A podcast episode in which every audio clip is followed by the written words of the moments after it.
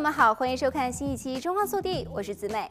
加州车管局 DMV 最近收到了多起通报，社区民众收到疑似网络钓鱼诈骗短信。该信息显示，我们的记录表明您的联系信息必须进行更新，以符合全真驾照，也就是 Real ID 的要求，请提供最新的邮寄地址和电话号码。车管局呼吁民众不要点击与此消息关联的任何链接。根据车管局收到的通报，当客户回应以上诈骗信息后，就就会收到新的讯息。由于我们新法规的更新，每个加州车管局的客户都必须更新其联系信息，并附上网络链接。车管局局长表示，加州车管局从未发送过类似的短信，也不会发送短信询问客户的信息。该局提供安全的网络在线服务，只为某些服务发送短信，但绝不会询问客人安全账号之外的任何个人信息。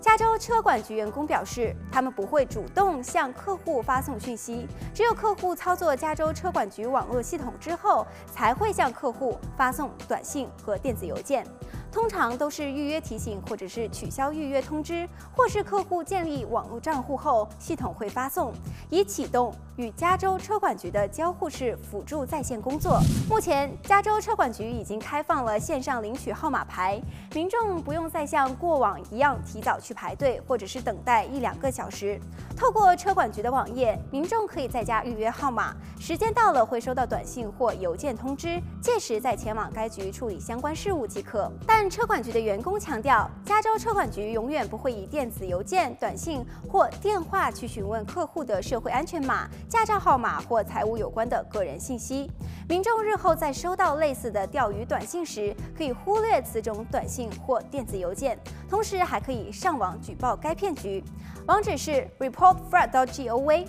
另外，加州车管局员工亦提醒民众，据国土安全部规定，自今年十月一日起，在境内搭乘飞机访问联邦机构时，民众必须出示有效的护照或其他联邦批准的证件，例如全真驾照。他建议民众把握时间，尽快在法定生效期更换驾照。民众赴加州车管局申请前，应事先填写网络申请表，上传档案，获得确认码，携带准备好相关的文件与确认码后，再赴加州车管局现场办公室。这样一来，可以节省很多的时间，避免不必要的等候。